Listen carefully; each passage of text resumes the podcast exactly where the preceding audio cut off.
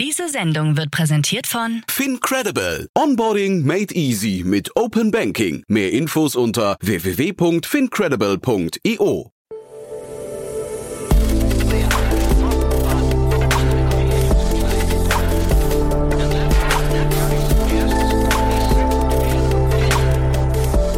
Startup Insider Daily. Interview. Herzlich willkommen zu Startup Insider Daily. Mein Name ist Jan Thomas und heute gehen wir mal wieder auf die Blockchain. Ich spreche mit Gerhard Pollack, der CEO und Founder von Blocktorch. Das Unternehmen hat gerade 4,2 Millionen Dollar eingesammelt und baut eine, ja, ich würde es eine Infrastruktur nennen für die Skalierung von Web3-Anwendungen. Aber bevor ich mich jetzt zu weit aus dem Fenster lehne, würde ich sagen, das erklärt euch am besten Gerald jetzt selbst. Hier kommt also Gerhard Pollack, der CEO und Founder von Blocktorch. Werbung. Sei dabei beim HTGF Family Day am 11. und 12. Juni in der Station Berlin. Für zwei Tage voller Inspiration und Business. Tauche ein in ein einzigartiges Netzwerkerlebnis mit bis zu 1500 Teilnehmenden. Erkunde das innovative Seed- und Later-Stage-Portfolio des Hightech Gründerfonds. Lass dich vom vielseitigen Programm inspirieren und knüpfe wertvolle Kontakte. Sichere dir jetzt dein Ticket. Mehr Informationen findest du unter www.family-day-htgf www.startup.de. Startup Insider Daily. Interview. Cool, ja, ich bin verbunden mit Gerald Pollack, CEO und Founder von Blocktorch. Hallo Gerald. Hi, freut mich. Danke für die Einladung. Ja, sehr schönes Versprechen. Glückwunsch zur Runde. Äh, Reden wir gleich im Detail noch drüber, aber vielleicht, bevor wir loslegen, erstmal also über die Runde sprechen, ein paar Sätze zu euch. Ne? Ist ja ganz spannend, was ihr macht, muss ich sagen. Ja, sehr gerne. Also, was wir mit Blocktorch machen, ist eine sogenannte Observability-Plattform äh, für Entwickler, die dezentrale Applikationen bauen. Was ist Observability? Darunter versteht man eigentlich die richtigen Daten zur Verfügung zu stellen, damit Entwickler sehen können, ob die Software, die sie gebaut haben, auch so funktioniert, wie sie funktionieren soll. Äh, und die richtigen Daten, das sind äh, sozusagen im Observability-Bereich drei verschiedene, ähm, kann man sagen, Datenarten. Das sind äh, sogenannte Logs. Das ist meistens in Textform. Das ist mit jeder Interaktion von einem System entstehen Logs. Das zweite sind Metriken, also verschiedene Kennzahlen, mit denen man die Daten misst. Und das dritte sind sogenannte Traces, also wenn man es übersetzt Spuren. Das ist, während äh, man mit Applikationen interagiert oder Systeme sozusagen auch miteinander äh, interagieren, dann äh, ver verfolgt man sozusagen den Verlauf, welches System mit welchem interagiert und was da dann entsteht. Also sozusagen so eine äh, Art wie ein Spinnennetz fast, so Spuren lesen, wie denn der Pfad ist, wie diese Systeme und diese Daten äh, verlaufen. Und jetzt musst du trotzdem noch ein bisschen darüber beschreiben, was klingt sehr technisch, ne, was du gerade beschrieben hast. Ähm, wie, wie kriegt man so, so eine Technologie jetzt in den Markt rein oder wer ist denn eigentlich euer Markt? Also unser Markt sind äh, Entwickler, also Computerprogrammierer, äh, die dezentrale Applikationen bauen. Äh, das sind alle verschiedenen Arten von Apps, die zur Gänze oder teilweise so Technologien wie Blockchain zum Beispiel nutzen. Mhm. Und gerne auch kurze Erklärung vielleicht mit einer Metapher, äh, die wesentlich weniger technologisch ist oder die vielleicht äh, mehrere Leute ähm, schneller, schneller für sich verstehen können. Das ist ähnlich, wie wenn man zu einem Arzt geht und der Arzt macht ein EKG. Das heißt, da ist der Datenstream, ist, das, ist der Herzschlag und dann visualisiert er auf dem EKG diesen Herzschlag und kann dann ähm, Schlüsse daraus ziehen, ob man vielleicht irgendwelche Probleme hat, äh, irgendwelche gesundheitlichen Probleme oder sich irgendwas genauer ansehen muss, wo man vielleicht noch eine zweite Untersuchung braucht. Und wir sozusagen messen den Herzschlag einer Applikation und visualisieren den und können aus dem dann sagen, ob es irgendwelche Probleme gibt mit dem, mit dem Gesundheitszustand dieser Applikation mhm. oder ob man weitere Untersuchungen anstellen muss. Ihr messt das und äh, oder untersucht das oder seid ihr diejenigen, die hinterher diese, äh, weiß nicht, diese Tools dafür zur Verfügung stellen? Wir sind sozusagen das Tool, das die Messung durchführt und die Visualisierung, aber die Schlüsse daraus ziehen muss trotzdem der Entwickler. Also sozusagen mhm. so wie eben gerade mit der Metapher mit dem Arzt. Äh, mhm. wir machen sozusagen das EKG-Gerät, mhm. mit dem man messen kann und visualisieren, aber der Arzt muss selber interpretieren, ähm, was denn da jetzt genau das Problem ist. Was hat denn ein Entwickler heutzutage für eine Alternative, wenn er jetzt nicht eure Lösung, also was ist denn quasi so der Status quo äh, in diesem ganzen Markt? Also in dem Markt für dezentrale Applikationen ist der Status quo sehr, sehr ähm, fragmentiert. Das heißt, es gibt keine einheitliche Lösung, um diese Daten äh, so zu messen und zu visualisieren, sondern sehr viele Teams bauen sich eigene Lösungen selbst in-house, äh, wo sie diese Daten zuerst indexieren müssen und dann selber in verschiedenen Tools visualisieren ähm, und dann mit zwei, drei, vier verschiedenen Plattformen eigentlich interagieren, um irgendwie zu dem Schluss zu kommen, was denn da das Problem ist. Verstehen Entwickler, was ihr von ihnen wollt? Ja, also Entwickler ja? sehen ganz klar, weil sie ungefähr 30 Prozent ihrer Zeit damit verbringen, diese Daten versuchen zu finden und zu verstehen. Aha. Das heißt, die sollten ja eigentlich Code schreiben äh, und Produkte bauen und Produkte verbessern und nicht hier viel Zeit damit verlieren, irgendwie die richtigen Daten für, für Debugging und, und eben um Error zu verstehen zu finden. Und wir geben ihnen das out of the box. Und du sagst, ihr seid eine dezentrale Anwendung. Äh, könnte man sich das auch als nicht dezentrale Anwendung vorstellen? Nee, ne? Das, das ist äh, also quasi inhärent, dass es dezentral ist. Es ist deshalb für dezentrale Applikationen, ähm, weil es, man muss sagen, vielleicht kurze, kurze Zusatzstory dazu. Es gibt sozusagen in der, in der, in der Entwicklung des Internets äh, und von Applikationen derzeit ganz groß ähm, Cloud-Applikationen. Das ist das, mit dem wir heutzutage großteils ähm, überall interagieren. Und die sind zentral. Also eine Cloud-Applikation hat einen zentralen Server. Und für diese Applikationen, die auf der Cloud laufen, gibt's Lösungen, die das mhm. gleiche anbieten, was wir jetzt für dezentrale Applikationen bauen. Und der neue große Trend mit Web3 ist eben auf dezentraler Technologie aufgebaut und dafür gibt es das noch nicht. Ähm, und deshalb fokussieren wir uns auch auf den dezentralen Markt und das ist auch, wo wir sozusagen ähm, bisschen, also die, die Erfahrung mitbringen, dass wir im zentralen Bereich mit diesen Tools selbst gearbeitet haben, selber den Vorteil erkannt haben und dann im dezentralen Bereich diese Lücke gesehen haben. Wie verdient man damit jetzt Geld? Ist das, hat man sich das vorzustellen, so ein bisschen wie so ein App Store oder wie, äh, oder ähm, also an, an, ist, ist das quasi eine Monthly Fee oder eine, eine Transaction Fee oder wie hat man sich das vorzustellen? Also in dem Fall, also es ist sozusagen äh, eine B2B SaaS-Anwendung, also Software as a Service. Mhm. Und äh, gibt also im ersten Schritt jetzt bereitstellen, also die, die Beta-Version ist bereitgestellt äh, für jeden, um sich gratis zu testen und zu nutzen. Und dann im weiteren Schritte werden wir äh, verschiedene ähm, Tiers einführen, also verschiedene Pläne, mhm. in der eine gewisse ein gewisser Konsum und gewisse Feature beinhaltet sind. Wenn man jetzt ein sehr großes Enterprise ist und daher vielleicht sehr große Datenmengen verarbeiten muss äh, in unserem Tool, dann wird man mehr zahlen, als wenn man nur ein kleines Team ist und da wenig Anforderungen daran hat. Mhm. Und die Anwendungsfälle, sind die, sind die äh, beschränkt hinterher oder würdest du sagen, das kann eigentlich jeder, der damit mit großen Daten agieren möchte? Also wie gesagt, wenn äh, man mit Daten von dezentralen Systemen ja. interagieren möchte, ähm, dann ist es für alle anwendbar. Also ich versuche mir gerade vorzustellen, wie groß der Markt ist. Ne? Deswegen da versuche ich mich gerade so ein bisschen ranzutasten. Ähm, was würdest du sagen? Also musst du dir jetzt im Rahmen der Finanzierungszone das irgendwie auch definieren? Selbstverständlich.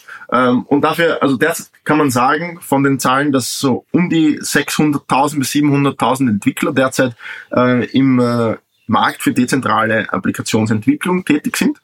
Äh, es sind ungefähr 40.000 bis 50.000 dezentrale Applikationen, die bereits live sind.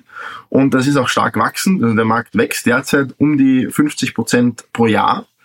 Also es ist ein sehr, sehr stark wachsender und aufstrebender Markt. Man muss aber auch ganz, ganz klar sagen, heutzutage ist es noch verglichen zu anderen Märkten klein. Mhm. Also auch wenn man sich anschaut, die Programmiersprachen, die da benutzt werden und der Technologiestack, ähm, kann man den jetzt noch nicht vergleichen mit Web2-Anwendungen. Also da ist der Status quo definitiv noch viel, viel, viel früher. Ungefähr da, wo Cloud-Applikationen äh, und der, der, der Cloud-Stack im Jahr 2009, 2010 war. Mhm. Ich habe immer, also wir haben ja hier auch einen eigenen Krypto und Web3 und sowas Podcast ähm, und da habe ich immer so das Gefühl, wenn ich mit den mit den Leuten spreche oder wenn wir über diese Leute sprechen, auch das sind sehr sehr viele Überzeugungstäter. Ne, die haben irgendwie so, die haben eine Vision davon, wie so diese diese Web3 Zukunft mal aussehen könnte. Wie viel davon ist schon Realität und wie viel davon ist noch, ich sag mal, Vision oder Fantasie? Grundsätzlich von den Möglichkeiten ist sehr viel davon schon Realität. Meine persönliche Meinung, was im Markt noch fehlt, eigentlich ist auch wirklich, dass man Applikationen baut, die nicht nur sehr technologisch sind für den im B2C-Bereich, ähm, sondern auch sehr leicht nutzbar sind für, für jedermann. Also heutzutage ist es noch so, dass die die, die Barrier, äh, um eine Web3-App zu nutzen oder zu starten in dem Bereich, sehr hoch sind und man schon recht viel technisches Wissen mitbringen muss. Ähm, und da, glaube ich, muss der, der Markt einfach im Gesamtumfeld das Ökosystem besser werden, äh, dass es wirklich einfach wird, intuitiv wird, dass man mit dezentralen Applikationen interagiert. Ähm, aber von den technischen Möglichkeiten ist sozusagen diese Vision von der Dezentralisierung, von der, von, von sozusagen dem Zurückgeben an Daten an, an die eigene Person und dem Aufbrechen von äh, zentralen Plattformen und Mächten dadurch ähm, absolut machbar schon. Und äh, gibt auch sehr, sehr, sehr viele Projekte, die da wirklich tolle, äh, tolle Dinge vorantreiben. Und das ist eben unser Teil, wo wir sagen, da wollen wir das mitgestalten und mit ermöglichen, indem wir das den Entwicklern einfacher machen, bessere Apps zu bauen, die die User besser nutzen können und die auch besser zu skalieren. Das ist sozusagen, wie wir auch unseren Beitrag zu dieser, zu dieser Vision in der Zukunft hm. beitragen wollen. Und die erste Version ist ja jetzt live, die, die kann man nutzen. Ne? Wie, wie groß sind die Einschränkungen? Die Einschränkungen äh, sind grundsätzlich nicht groß, also man kann total schnell anfangen. Äh, man muss nur verstehen, was ein sogenannter Smart Contract ist. Mhm. Äh, Entwickler in Web3 wissen, was Smart Contracts sind. Das sind sozusagen eigentlich Skripte, also programmierte Skripte, die dann auf äh, Blockchains deployed werden, also die leben sozusagen auf der Blockchain. Ähm, und sobald man das weiß, kann man die direkt in Blocktouch ähm, hochladen oder, oder einfach in adden und äh, anfangen zu visualisieren. Aber wenn man grundsätzlich jetzt kein Verständnis dafür mitbringt, was ein Smart Contract ist und was die verschiedenen Daten sind, die ein Smart Contract erzeugt, ähm, dann ist es eher schwierig. Aber wir haben gute Documentation. Also ich finde äh, diesen ganzen Smart Contract Bereich total, total interessant. Ich kann mir auch vorstellen, dass der eine große Zukunft hat, ne? Aber wie ist denn so die Adaptionsgeschwindigkeit der Industrie? Weil darum geht's ja hinterher eigentlich, ne? Also äh, es gibt viele Programmierer, die daran, daran arbeiten, hast du gesagt, aber wird das auch in, sag mal, stößt das in, in wichtige Bereiche vor? Wir sehen eigentlich erst große Player, die sich wirklich ähm, auch Gedanken machen, wie sie es nutzen können. Ich finde, ein, ein sehr gutes Beispiel ist Starbucks. Die haben äh, vor ein paar Wochen ihr äh, Starbucks Kundenbindungsprogramm, mhm, also so ein Loyalty-Programm, ähm, ne? auf ja. Polygon gestartet. Ja. Mhm. Ja. Also das ist jetzt auf der Chain, auf einer Blockchain deployed. Das läuft auf einer Blockchain. Das gleiche ist zum Beispiel auch auf Reddit äh, also auf der Online-Plattform ähm, mit vorn, da kann man die Avatare auch wirklich ownen als, als NFT, also als Non-Fungible Token. Ähm, Adidas macht sehr, sehr viel in dem Bereich. Nike treibt viel voran. Ähm, Salesforce hat jetzt eine große Kampagne angekündigt, äh, wo sie versuchen, allgemein ihren Kunden den Zugang zu Web3 zu erleichtern. Shopify hat eine große ähm, Initiative gestartet, äh, um, das, um, um das einzubinden. Also es gibt schon sehr große Player, die versuchen, ähm, in die Richtung Web3 vorzustoßen. Aber man muss sagen, es ist derzeit noch sehr von dem Ökosystem getrieben, von den Entwicklern, die jetzt eher kleinere Dinge anfangen und neue mhm. Dinge ausprobieren und nicht die großen Enterprises, äh, die schon komplett darauf setzen. Mhm. Dann lass uns nochmal über die Finanzierungsrunde von euch sprechen. Ähm, tolle Namen dabei, finde ich. Äh, vielleicht magst du das mal durchführen. Genau, also die Finanzierungsrunde wurde angeführt von IDEO Call Ventures.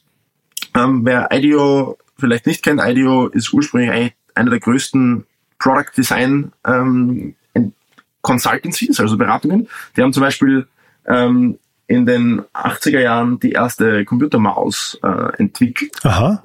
die dann von, von Apple ähm, vertrieben wurde. Also es ist eine sehr große Design Consultancy. Die haben seit 2015 eine eigene Blockchain-Sparte ähm, und haben da viele Fortune 500 Com ähm, Companies als ihre Kunden und haben mit der Blockchain-Sparte einen Fund gestartet ähm, und äh, die haben diese Invest äh, Investitionsrunde bei uns angeführt. Ähm, mit dabei war Speed Invest, einer der größten oder der größte Frühphasenfonds in Europa mittlerweile. Ähm, und äh, zusätzlich Rockaway X aus Tschechien mit einem sehr, sehr starken Blockchain-Fokus auch und einem sehr technologischen Fokus. Und als vierter Fund, kann man sagen, ähm, war Entrepreneur First dabei. Das ist der Inkubator, durch den sich Amin, mein Co-Founder und ich uns kennengelernt haben. Ah ja, okay, also das heißt, weil ich kenne Entrepreneur First äh, genau dieses, dieses, weiß nicht, ähm, das ist ja so Team zusammenstellen und in der Hoffnung, dass man dann sich auf eine Idee einigen kann und daran dann gemeinsam arbeitet. So war das bei euch? Genau. Genau, so haben wir gestartet. Das ist ja super spannend, ja. Aber ihr habt da noch ein paar Business Angels dabei, sind auch tolle Namen drunter, ne? Also ähm, irgendwie sehr klangvoll zusammengestellt. Äh, vielleicht noch kurz die Rundengröße, 4,2 Millionen Dollar hatte ich gesehen, ne? Genau, korrekt. 4,2 ja. Millionen insgesamt. Ja. Und wie weit kommt ihr damit jetzt? Unser Plan ist, dass wir damit ähm, auf jeden Fall bis Mitte 2025 auskommen werden. Ähm, wahrscheinlich länger, wenn wir ein bisschen langsamer einstellen. Also okay. das Ziel mit dem, mit dem Plan ist ein eher aggressiver Plan, sei jetzt mal. Wir sind jetzt gerade sechs Leute. Wir haben, wie wir die Finanzierungsrunde äh, aufgestellt haben, waren wir zu viert, jetzt sind wir gerade zu sechs. Der Plan wäre, dass wir bis Ende des Jahres zehn Personen werden, mhm. bis Ende 2024 dann auf 25 Personen anwachsen und eben mit diesem Plan würden wir bis Mitte 2025 äh, Liquidität haben in, muss man ein bisschen sehen, ob wir tatsächlich so aggressiv einstellen werden und so aggressiv schnell wachsen werden. Ähm, ein bisschen davon abhängig, wie sich tatsächlich der Markt und äh, das Marktumfeld derzeit entwickelt.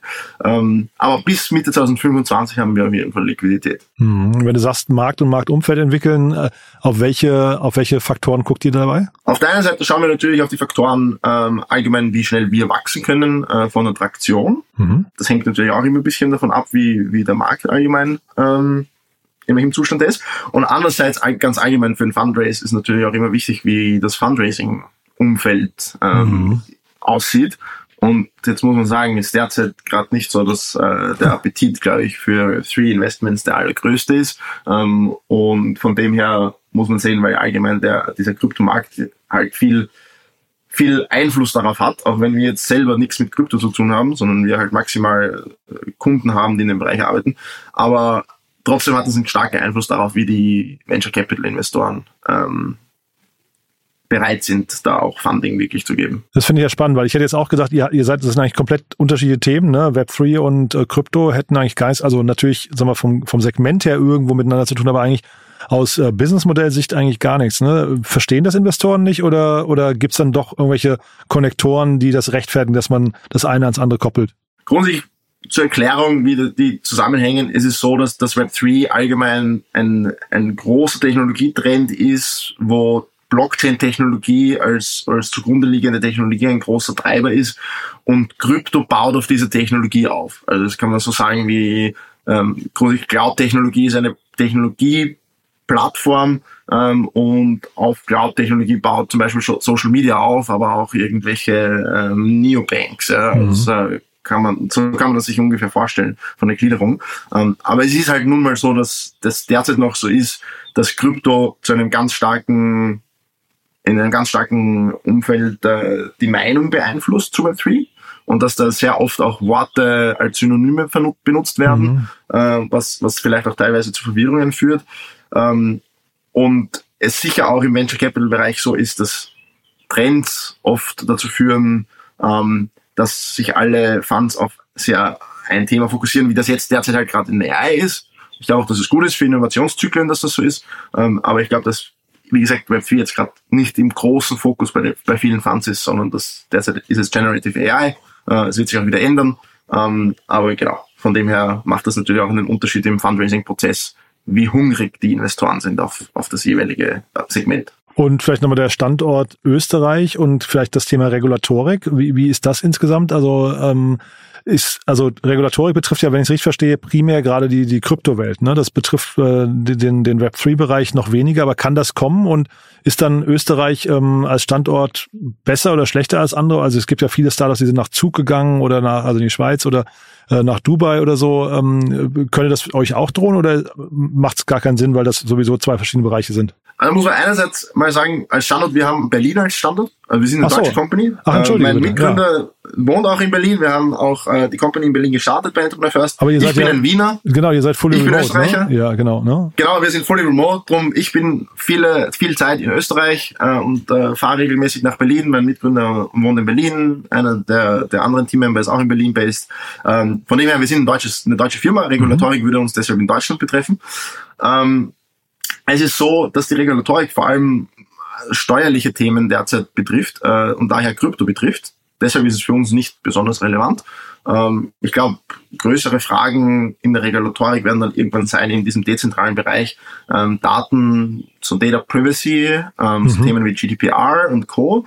Wobei das ja inhärent grundsätzlich in der Blockchain-Industrie ist, dass ähm, eine höhere bessere Datenprivacy gegeben ist aufgrund der Art und Weise, äh, wie, wie Blockchains funktionieren mhm. äh, und dass man da eben ähm, nur seine diese diese Hash-Adressen von Wallets und so hat, aber die jetzt nicht unbedingt äh, mit einer Person tatsächlich verknüpfen kann. Ich hatte eigentlich immer so die Hoffnung, dass Web3 eigentlich sogar die Antwort ist auf die ganzen Datenschutzprobleme, ne? Genau, also grunds grundsätzlich kann das sehr viel Antwort geben.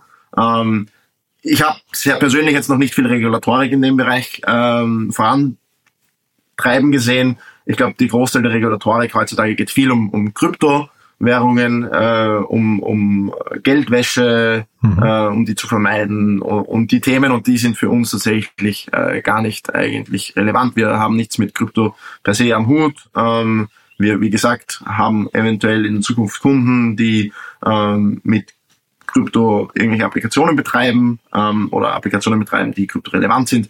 Aber wir selbst haben auch als, als Währung, sage ich jetzt mal, ähm, mit dem man äh, auch dann zahlen kann. Wir nutzen normale Fiat-Währung als Euro und US-Dollar. Wir haben in, in normaler Währung ähm, das, das Funding geraced. Äh, wir halten selber keine Token. Hm. Daher für uns die Regulatorik nicht so relevant. Du nochmal kurz zu dem Thema Fully Remote und ähm, du sagst ja, wenn es bei aggressivem Wachstum seid ihr 25 Leute Ende äh, übernächsten Jahres, dann auch noch Fully Remote oder braucht man dann irgendwann ein Office? Grundsätzlich bin ich der Meinung, dass man als Startup sehr agil bleiben muss. Unser Ziel ist es, remote zu bleiben, aber wir müssen uns auch einfach treu bleiben und ehrlich sein, dass wenn wir sehen, dass es ab einer gewissen Größe nicht mehr so gut geht, ähm, dann müssen wir das ändern. Aber unser Ziel ist ganz klar, äh, fully remote auch auf diese Größe zu wachsen und äh, haben da eigentlich als einzige Limitation, die wir uns selbst gesetzt haben, dass wir das Team innerhalb der Zeitzone plus minus einer Stunde von der zentral, zentraleuropäischen Zeit, also der, der, unserer Zeit hier in Berlin und Wien ist, einfach damit wir ermöglichen können, dass man miteinander ähm, zu halbwegs gleicher Zeit arbeitet. Ähm, wir sind sehr, sehr viel in Calls miteinander. Wir machen Co-Coding-Sessions, wir machen viele ähm, Co-Working-Sessions zusammen. Äh, also jetzt nicht nur Meetings, sondern auch tatsächlich einfach sich sehen, digital und miteinander arbeiten. Und deshalb haben wir gesagt, okay, wir wollen äh, Zeitzonen so beibehalten und nicht quer rund um die Welt irgendwie mit plus äh, sieben oder acht Stunden oder so arbeiten, weil dann wird es einfach extrem schwierig, dass man tatsächlich miteinander arbeiten kann. Cool, Gerald. Also klingt nach einer spannenden Mission. Ich bin sehr gespannt, wie es weitergeht. Haben wir für den Moment was Wichtiges vergessen? Nee, ich glaube, haben wir soweit alles eigentlich besprochen. Ihr sucht jetzt gerade noch Leute oder würdest du sagen, äh, wir, wir sind momentan eher konservativ und noch nicht aggressiv und warten erstmal noch? Wir suchen derzeit äh, auch Entwickler. Äh, gut, auf unserer Website sind auch alle Positionen äh, ausgeschrieben. Full-Stack-Entwickler, Data Scientists, ähm, Frontend Engineers. Also vor allem auf Entwicklerseite. Äh, ah, das, was so alle suchen gerade. Ne?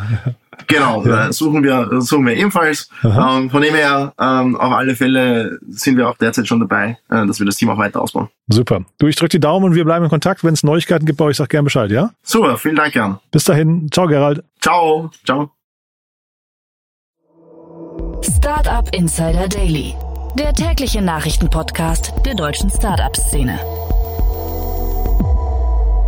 Ja, das war Gerhard Pollack, CEO und Founder von Blocktorch. Ein ganz cooles Gespräch, finde ich. Ne? Also da steckt immer wieder viel drin, dass man erstmal verstehen muss. Habt ihr gerade auch gesehen, das ist nicht mein Home-Turf, aber ich finde, Gerhard hat das super erklärt. Das heißt, ich bin auf jeden Fall jetzt schlauer. Ihr hoffentlich auch. Wenn es euch gefallen hat, gerne weiterempfehlen an Menschen, die Blockchain-Anwendungen schreiben oder sich dafür interessieren. Dann ist das vielleicht eine ganz coole Folge, um Blocktorch mal kennenzulernen.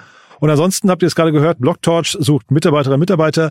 Wir auch übrigens, habt ihr wahrscheinlich hier an anderer Stelle schon gehört, wir bauen ja eine große Plattform für die deutsche Startup-Szene mit allen relevanten Köpfen und Unternehmen. Und äh, dafür suchen wir noch Menschen, die Lust haben, uns auf dem Weg dahin zu begleiten, uns zu unterstützen, die natürlich erstmal ein intrinsisches Interesse an der Startup-Szene mitbringen, sich also für alle Trends und Innovationen interessieren und dann auch noch Lust bekommen, mit uns an dieser Plattform zu bauen, sich für Daten interessieren oder für Content, äh, also gerne Artikel schreiben, Interviews führen und so weiter und so fort. Ihr wisst ja so ungefähr, was wir machen. Alle weiteren Details findet ihr auf www.startupinsider.de und da am besten mal auf den Bereich Arbeit mit uns klicken. Dann findet man alle offenen Jobs und vielleicht passt das zu euch direkt oder vielleicht kennt ihr jemanden, der oder die sich das mal anschauen sollten. Dann in dem Fall natürlich auch vielen Dank fürs Weiterempfehlen. Das war's für den Moment. Euch erstmal einen wunderschönen Tag. Vielleicht bis nachher oder ansonsten bis morgen. Ciao, ciao.